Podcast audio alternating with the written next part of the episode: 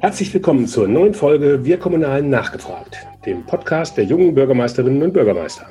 Das Netzwerk Junge Bürgermeister ist ein eigenständiges Netzwerk unter dem Dach des Innovators Club, des kommunalen Ideenschmiede des Deutschen Städte- und Gemeindebundes. Dieser Podcast ist ein Angebot von und für junge Bürgermeister und alle kommunal Interessierten. Heute werfen wir mal einen Blick auf das Thema Frauen in der Kommunalpolitik. Mein Name ist Henning Witzel, ich bin Leiter kommunale Kommunikation bei der Agentur ASK Berlin und leite das Berliner Büro der jungen Bürgermeister. Aber bevor wir jetzt loslegen, möchte ich euch erst einmal den Unterstützer dieser Staffel vorstellen. Es ist die deutsche Glasfaser.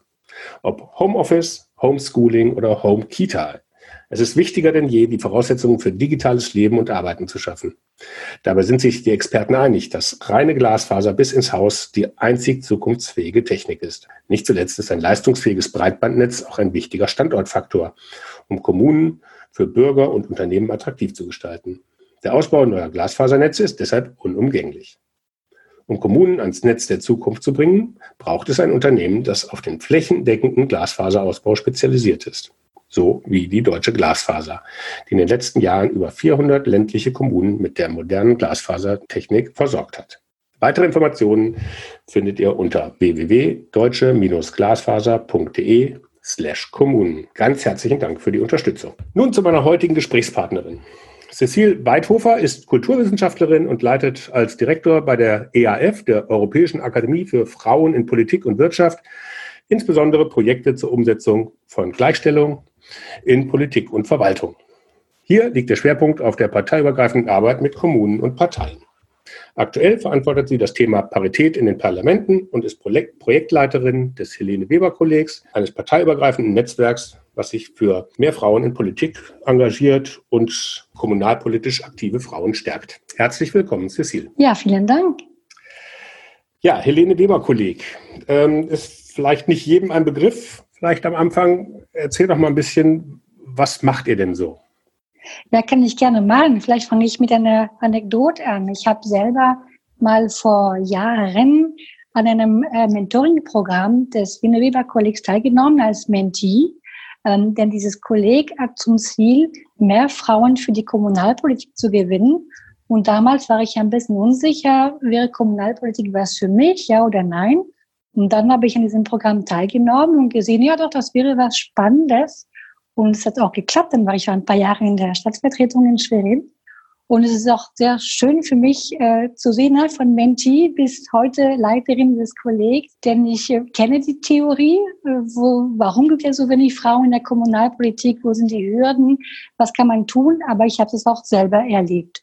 Und dieses Kolleg gibt es seit 2011 ähm, mit dem Ziel eben Frauen ähm, also überhaupt äh, für das Thema Kommunalpolitik zu sensibilisieren, Nachwuchsförderung äh, zu, also Angebote, um eben mehr Frauen für die Politik zu gewinnen, äh, ob Mentoring-Programme oder Veranstaltungen für Kommunalpolitikerinnen, wie man einmal pro Jahr unser Kommunalcampus zu verschiedenen Themen.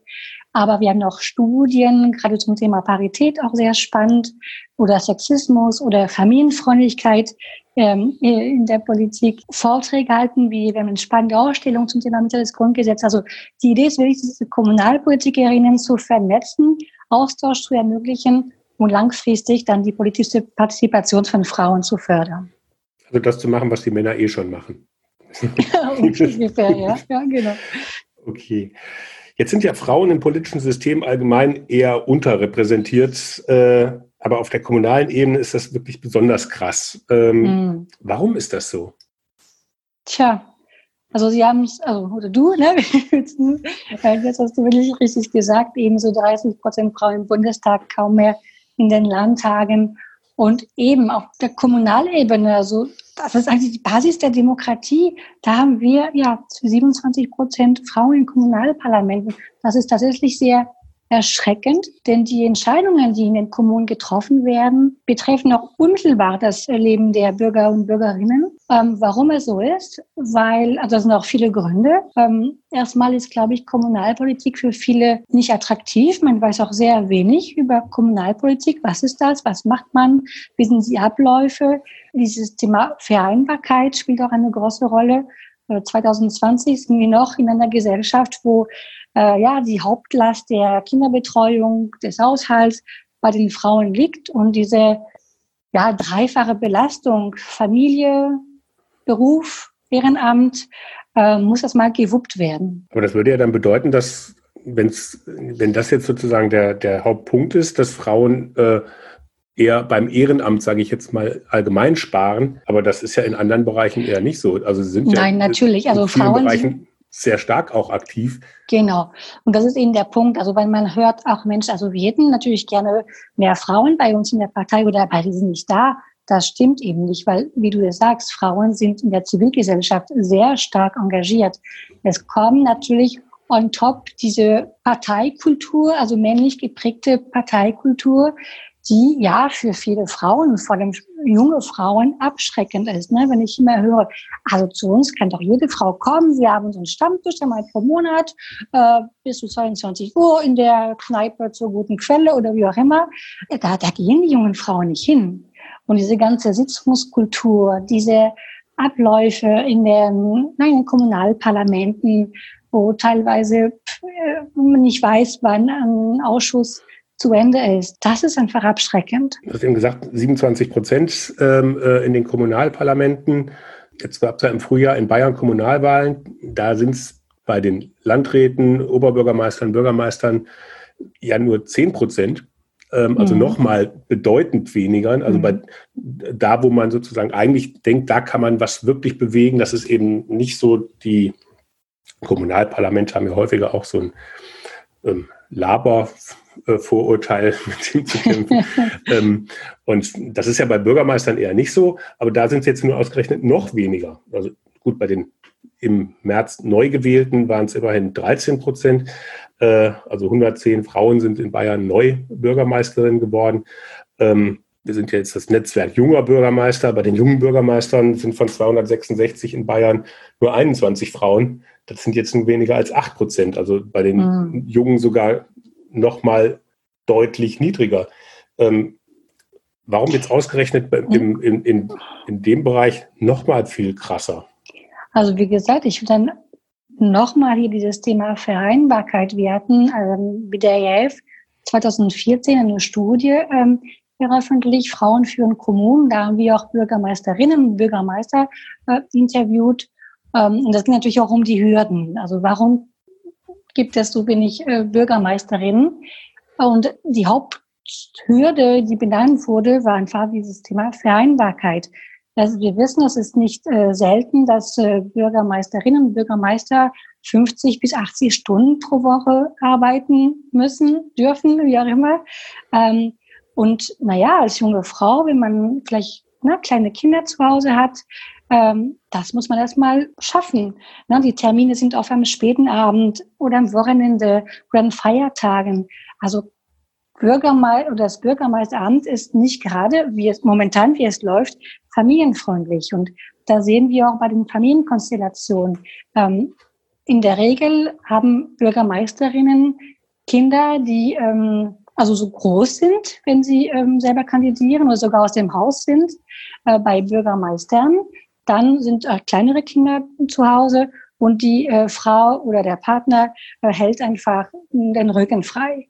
Bei Bürgermeisterinnen, da haben wir eher dieses Doppelverdienermodell, ne? also dass Männer auch ihre Karriere machen. Äh, und das heißt, wer kümmert sich dann um die Kinder? Und äh, deswegen muss man wirklich gucken, langfristig, wenn wir mehr Frauen, mehr junge Frauen für das, äh, ja, für die Spitze des Rathauses gewinnen wollen, dann muss man überlegen, wie kann dieses Amt familienfreundlicher werden. Mhm. Also das ist ja nur ein Aspekt und dieses Thema natürlich auch, auch Partei und Nominierungen. Also man muss es mal, ne, wenn man Mitglied einer Partei ist, als Bürgermeisterin nominiert werden. Und das ist auch für viele Frauen eine Herausforderung. Das beweisen auch Studien, dass äh, Frauen in der Regel dort vorgeschlagen werden, wo, naja, die Chancen zu gewinnen nicht unbedingt gerade sehr hoch sind. Und da wieder sind wir bei der Verantwortung den Parteien. Ja, äh, sie müssen sich auch überlegen, wie man noch mehr Frauen äh, für die Kommunalpolitik gewinnt, weil sie sind an der Quelle und sie können einfach die Frauen ansprechen. Ne? Mhm. Okay, ähm, jetzt fehlt ja sozusagen, wie gesagt, nominiert werden ähm, ähm, und dann im Abend zwischen gibt es ja noch das gewählt werden. Gibt es da denn irgendwie äh, äh, Punkte, dass dann auch von, von aus Sicht der Bürger irgendwie vielleicht an, an, an Frauen andere Erwartungen gestellt werden, andere ähm, Anforderungen? Mhm. Ja, ja, das sowieso. Also erstmal, ähm, es ist immer noch so in unserer Gesellschaft oder in unserer Kultur, dass ähm, Männer und Macht äh, zusammenhängen. Und das erzählen auch Bürgermeisterinnen oder Kandidatinnen, dass sie das Gefühl haben, es ist auch nicht nur ein Gefühl, da sie mit ganz anderen Erwartungen konfrontiert werden. Ne?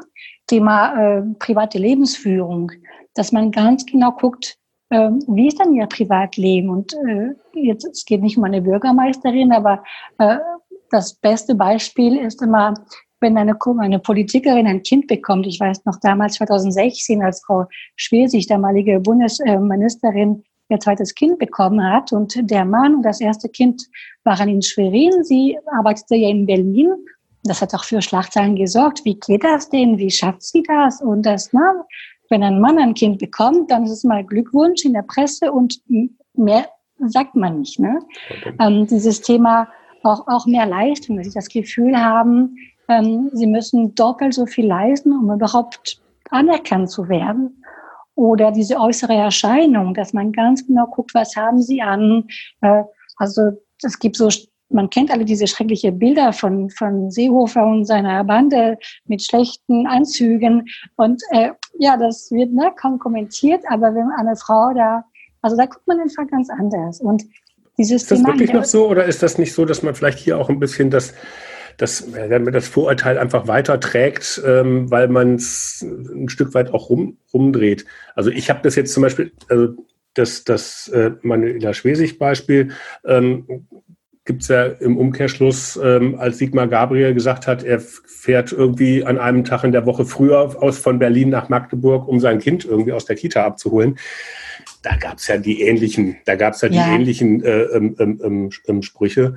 Äh, und ähm, das gerade das angesprochene Seehofer-Foto mit seinen Staatssekretären, die schlecht angezogen waren, ähm, das ist ja doch durchaus massiv durch die sozialen ja. Medien gelaufen. Also da ist also, ja schon eine größere Sensibilität da, sage ich jetzt mal. Oder schon, das also das wird, das wird punktuell äh, angesprochen. Aber ich werde bei jeder äh, Podiumdiskussion, ne, wo zum Beispiel ne, Kandidatenvorstellungen von Bürgermeisterinnen oder andere Politikerinnen, wenn eine Frau da steht und dass sie, also sie muss immer diese Frage beantworten, wie kriegt sie das einfach äh, na, mit den Familien unter einem Hut? Und diese mhm. Frage wird eigentlich seltener dem Mann vorgestellt. Ist das denn eine Frage, die sich auch Frauen dann selber stellen? Vermehrt als Männer und dass Männer da einfach selber gar nicht so drüber nachdenken, weil das nicht ihrem eigenen Rollenverständnis irgendwie entspricht. Mhm. Und dass ja. das, also ne, dass, dass Frauen sozusagen auch an sich selber einfach die an, anderen Ansprüche stellen. In der Tat. Und äh, wir hatten auch im Rahmen dieser Studie die Frage gestellt, also an Bürgermeisterinnen, ähm, wäre ihre Karriere anders gelaufen, wenn sie ein Mann gewesen wären? Und ne, bei den Männern andersrum, wenn sie eine Frau gewesen wäre, was, also wäre es was, wäre ihre Karriere anders gelaufen. Und interessanterweise haben 75 Prozent der Frauen gesagt, ja, meine Karriere wäre anders gelaufen. Ich hätte mich früher für das Amt entschieden und nicht gewartet, eben, dass meine Kinder äh, groß sind.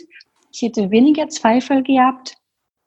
Ähm, und bei den Männern, die Mehrheit der Männer sagte, nö, das hätte sich nicht geändert, wenn ich eine Frau gewesen wäre. Mhm. Das ist nicht mal böse gemeint, aber man merkt einfach, dass, dass, dass Männer oder Bürgermeister nicht unbedingt wissen, eben mit welchen Erwartungen Frauen konfrontiert werden. Mhm. Umso wichtiger sind dann diese Frauennetzwerke, ne? weil Frauen oder Bürgermeisterinnen diesen Raum brauchen, wo sie unter sich austauschen können, sich vernetzen können.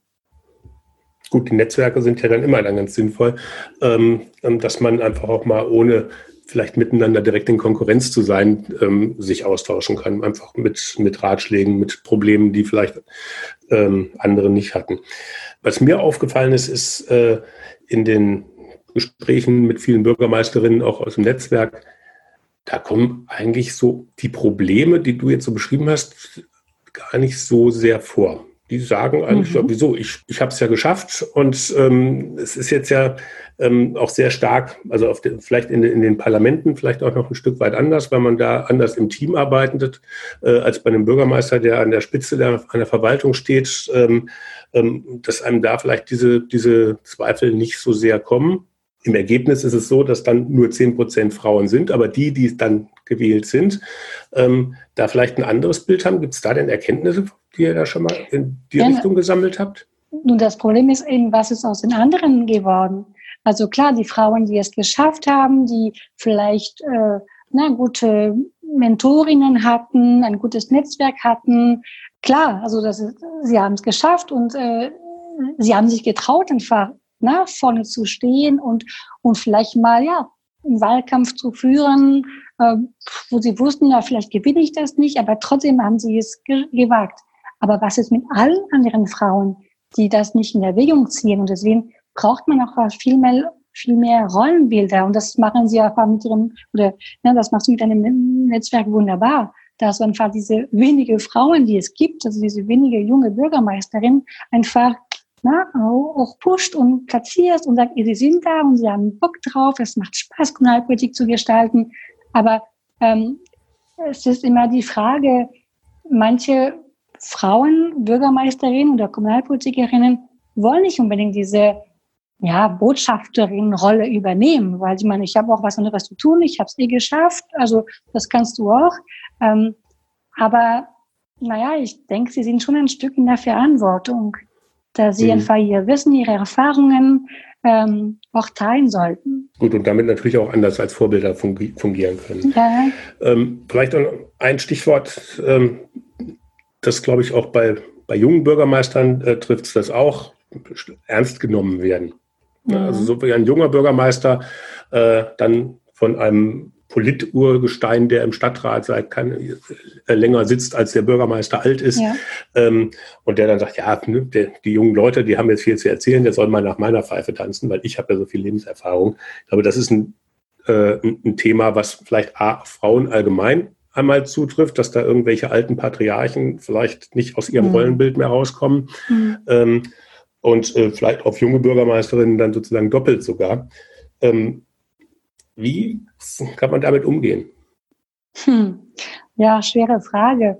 Ähm, beziehungsweise, ja, natürlich, wir, müssen einfach die Frauen stärken, ähm, da, also, ne, dass sie auch selbstbewusster werden, dass sie sich auch in die erste Reihe trauen. Ähm, ähm, aber da merkt man auch, wie diese Netzwerke, also ich komme immer auf dieses Thema Netzwerk, aber wenn sie einfach das Gefühl haben, sie sind nicht alleine. Es gibt andere Frauen oder Männer auch da, die da sind, um sie zu unterstützen, sie zu beraten. Ähm, das, das hilft. Ne? Und klar, man kann natürlich immer Coaching anbieten, man kann immer Trainings machen, aber eigentlich sind die Frauen super fit. Äh, also sie, sie können viel mehr, als was sie manchmal denken. Sie müssen nur einfach dieses Selbstbewusstsein haben und sagen, ich kann das auch. Ähm, aber natürlich, das merke ich jetzt auch bei den Gesprächen mit Bürgermeisterinnen oder bei Kandidatinnen, die sagen, Mensch, äh, ja, na, ich möchte gern gegen den Bürgermeister XY äh, kandidieren. Ähm, ich habe aber so wenig Ahnung von der Verwaltung oder ich kenne das einfach nicht so gut wie er. Klar, natürlich, wenn man seit zwei äh, Amtsperioden im Amt ist, kennt man die Verwaltung und sie abläuft viel besser. Aber das alles kann man ja lernen. Man kriegt auch ein Team, man wird unterstützt und dass Frauen einfach ja mehr ja Unterstützung bekommen im Rahmen der Kandidatur und, und äh, vorher, dass sie sich überhaupt trauen zu kandidieren und vielleicht auch durch eine Patin oder eine Mentorin als Bürgermeisterin, ne? als junge Frau, wenn man da auf einmal alles zu wuppen hat, dass man weiß, es gibt jemand, der vielleicht auch selber nicht mehr im Amt ist und Zeit für mich hat und der mich auch einfach begleiten kann. Hm. Also das ist ja auch ein Stichwort Erfahrung äh, oder Selbstvertrauen. Also ich erlebe das häufig bei, wenn wir Veranstaltungen organisieren und man achtet ja eigentlich wirklich drauf, dass die Podien paritätisch auch besetzt sind. Mhm. Ähm, wenn ich einen Mann frage, ich übertreibe es jetzt mal ein bisschen, dann sagt er, oh, habe ich ja zwar eigentlich keine Ahnung von dem Thema, aber ich komme, da fällt mir schon was ein. Und die Frau ja. sagt, ja, ich wüsste gar nicht, was ich dazu sagen soll und sagt ja. ab. Das heißt, ich, ich, ich muss auch immer doppelt so viel Frauen anfragen, äh, um zum Schluss auf, äh, auf ein paritätisches äh, Podium irgendwie äh, zu kommen. Witzigerweise beim Podcast war das bis jetzt noch nicht so. Da habe ich, da, da, da hat wirklich nur eine, gesagt, als da, da, hat, da hat bis jetzt wirklich nur eine Bürgermeisterin gesagt, nee, sie traut sich das nicht zu. Ah, ja. Aber ähm, ansonsten, das gab auch äh, schon zwei Männer, die das auch gemacht haben. Und bis jetzt sind wir paritätisch, was die Besetzung der, äh, der, der Podcasts angeht. Aber das ist so eine Erfahrung, die ich gemacht habe, dass, ähm, dass Frauen da einfach sich selber viel mehr reflektieren und sich fragen, kann ich das? Und bei Männern ist das so, ach, wird schon. Definitiv.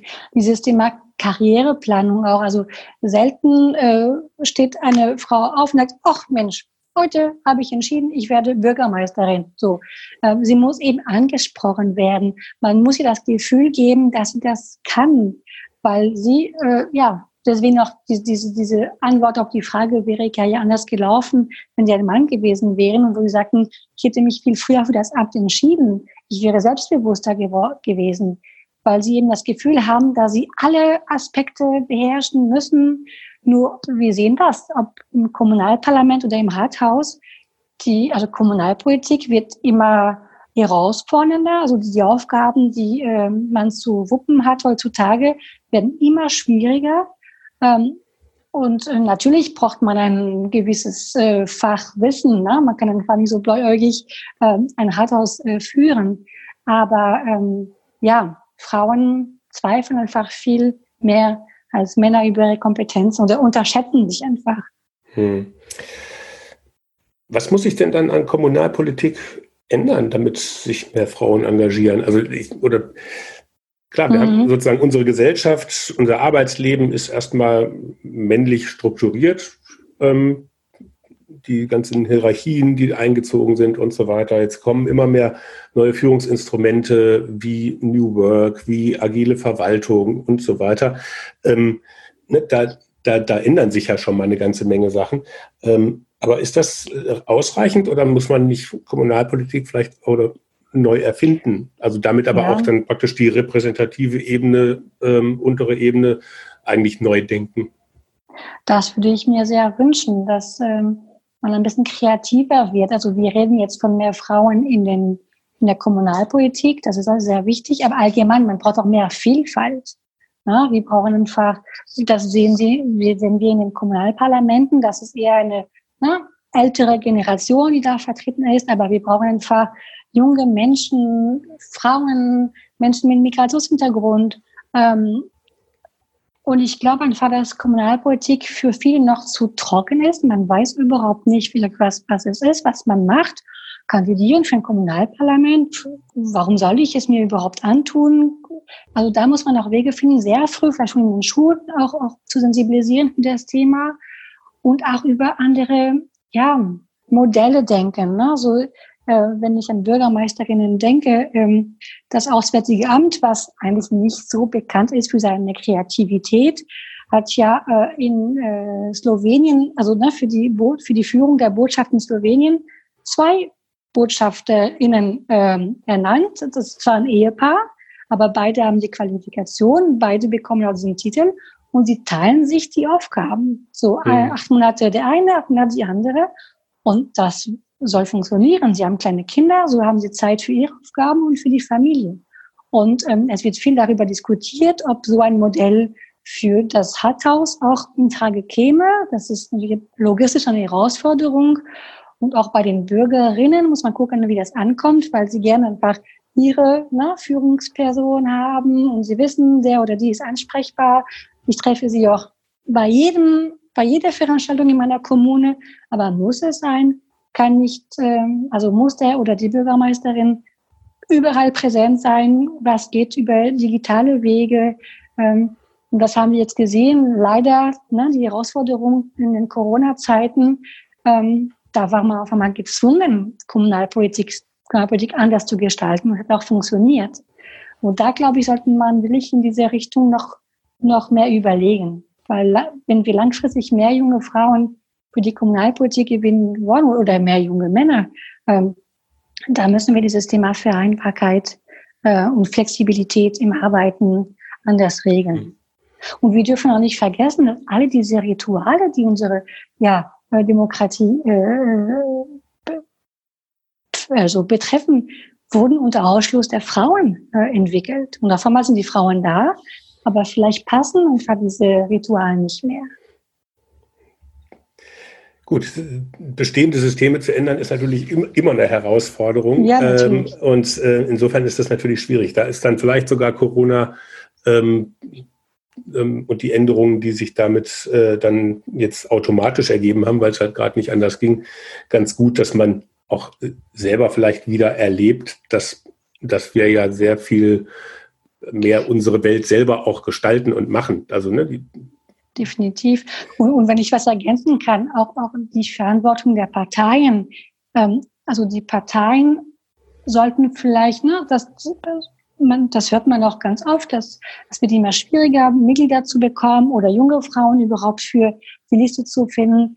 Ähm, aber weil viele vergessen, dass Frauen angesprochen werden müssen. Das belegen auch alle möglichen Studien, ähm, dass die Mehrheit der Frauen eben nicht von alleine auf die Idee kommen, in die Politik zu gehen oder in die Kommunalpolitik.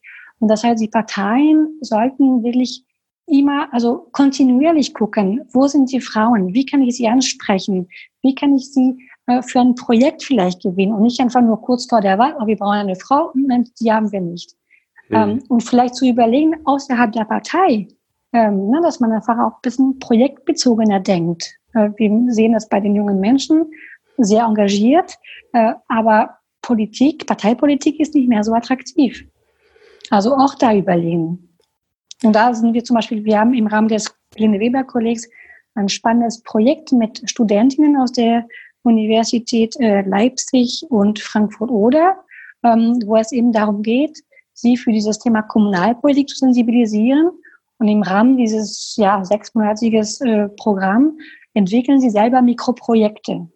Und mhm. äh, es ist einfach auch sehr spannend, wie sie auf einmal Kommunalpolitik entdecken und merken, ey, das ist eigentlich ganz toll. Das ist nicht so ja, trocken, wie ich dachte, tolle Themen. Man kann auch so viel gestalten. Und das ist, ja, das ist schön. Das ist genau das, was Kommunalpolitik ist. Ähm, also es ist ja auch schon so, also du hast jetzt gerade gesagt, so, ähm, so die, die projektbezogene Arbeit, die Leute wollen sich engagieren. Wenn man jetzt auch guckt, die Zahl der jungen Bürgermeister in den letzten Jahren steigt zum Beispiel auch. Also da scheint es äh, doch eine gewisse ähm, Aktivierung möglich zu sein und vielleicht ist Kommunalpolitiker doch nicht so langweilig, äh, wie sich das vielleicht viele noch, noch denken. Ähm, und jetzt gleichzeitig gehen die Zahl der Bürgermeisterinnen, der Oberbürgermeisterinnen seit Jahren zurück. Auch also die ähm, Petra Roth in Frankfurt und also wirklich auch ähm, dann mhm. ähm, wirklich ähm, Frauen, die, die auch eine Strahlkraft über ihre eigene Stadt äh, hinaus haben, werden immer weniger. Ne? Chemnitz und äh, Zwickau, die Bürgermeisterinnen hören jetzt auf. Ähm, gut, Gelsenkirchen, ja. Gelsenkirchen mhm. ist jetzt eine, eine, eine, aussichtsreiche Kandidatin. Das ist, ähm, aber es, es ist schon so, dass außer Köln ähm, danach muss man schon echt lang überlegen, äh, wo überhaupt noch eine Frau sitzt. Saarbrücken ist keine äh, Bürgermeisterin mehr. Ich glaube, also es sind, es sind ja wirklich. Es ja, was ja in Düsseldorf das passieren könnte mit ne, Frau Strack-Zimmermann vielleicht.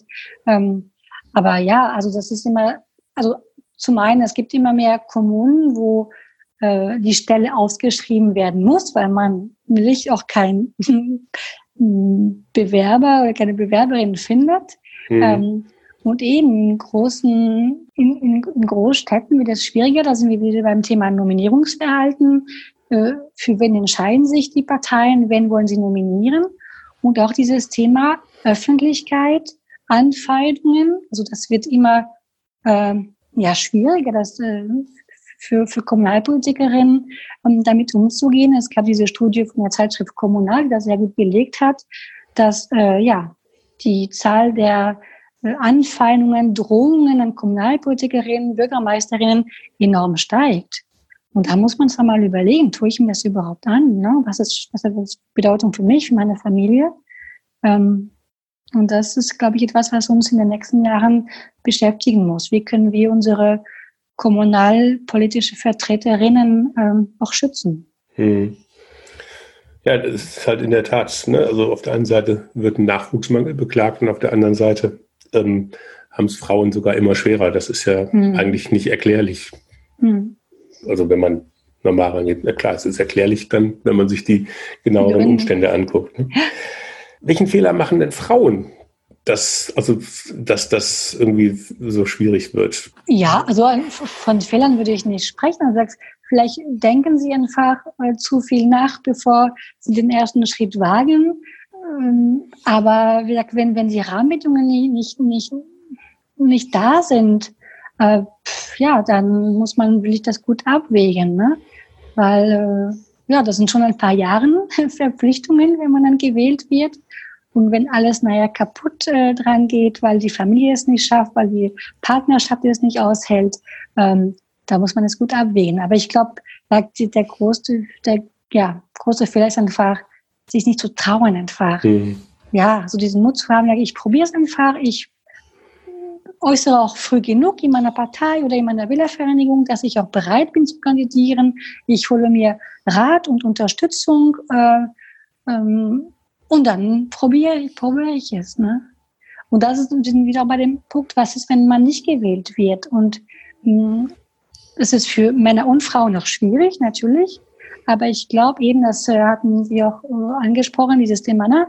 ich möchte gut sein und fachlich und kompetent und ähm, wenn man nicht gewählt wird, das ist nicht, dass man als Person abgelehnt ist, ne? sondern es ist einfach viel komplizierter als das. Aber es gibt kaum ähm, ja, Auffang Becken ne, für, für, für solche Erfahrungen. Wieder sind wir bei diesem Thema Netzwerk, dass man sich auch unterstützt, wenn es nicht immer klappt. Ja gut, auch eine Kultur des Scheiterns, äh, da mhm. haben, wir, haben wir ja eh keine. Das ist äh, jetzt, glaube ich, auch geschlechterunabhängig. Ähm, mhm. Ich glaube, das könnte einem auch in vielen Bereichen deutlich weiterhelfen, dass es eben nicht immer nur ums Gewinnen gehen muss und nur ums Perfektsein. Ja, äh, das, das wäre vielleicht auch nochmal äh, ein Punkt. Jetzt mal vielleicht ganz zurück zum Anfang. Du hast ja. erzählt bei dir selber, du warst selbst kommunalpolitisch aktiv. Mhm. Ähm, und wenn ich das jetzt richtig verstanden habe, bist du es jetzt nicht mehr. Nee. Arbeitest aber dafür, dass viele Leute kommunalpolitisch aktiv sind. Was ist denn bei dir schiefgegangen? ich bin einfach umgezogen. Ich habe einfach, ich war in MacPom äh, im Stadtrat und dann bin ich äh, umgezogen und ich musste leider, leider mein Mandat niederlegen.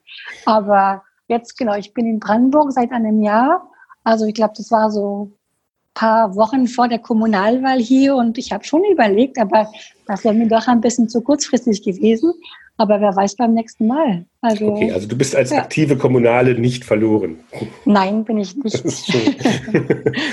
ähm, ja, ähm, schönes Gespräch, hat mir sehr viel Spaß gemacht. Ähm, vielleicht noch eine abschließende Frage. Äh, wie sehen Kommunen denn in zehn Jahren aus? Ähm, was wird sich äh, auch wegen des Einflusses junger Bürgermeisterinnen äh, geändert haben? Gibt es dann mehr junge Bürgermeisterinnen? Hat sich denn an der Struktur der Kommunalpolitik was geändert? Was ist deine Prognose?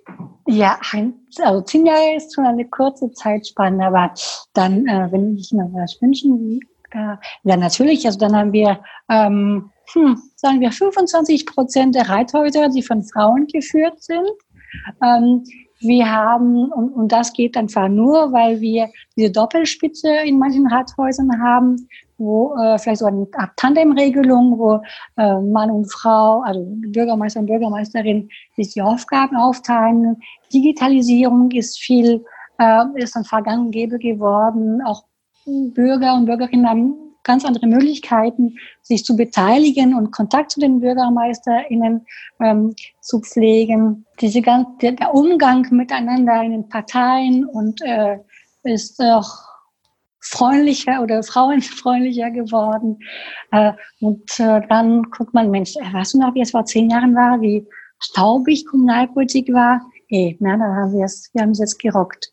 Und ja, also ich lasse mich gerne überraschen, aber ich glaube, es gibt auch viel zu tun und auch gute BürgermeisterInnen und gute Player wie, ne, wie du, äh, die auch dafür sorgen, dass Kommunalpolitik anders gedacht wird. Ja, das ist eine schöne Zukunft. Da möchte ich gern leben. Schön. Cecile, ganz herzlichen Dank. Sehr gerne.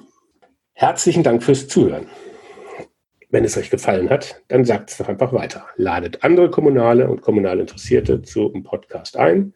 Teilt den Link zu Wir Kommunalen zu nachgefragt über eure Social Media Kanäle und macht einfach ein bisschen Werbung. Wenn ihr die nächste Folge nicht verpassen wollt, abonniert doch einfach die ganze Podcast-Reihe. Bis dahin, tschüss.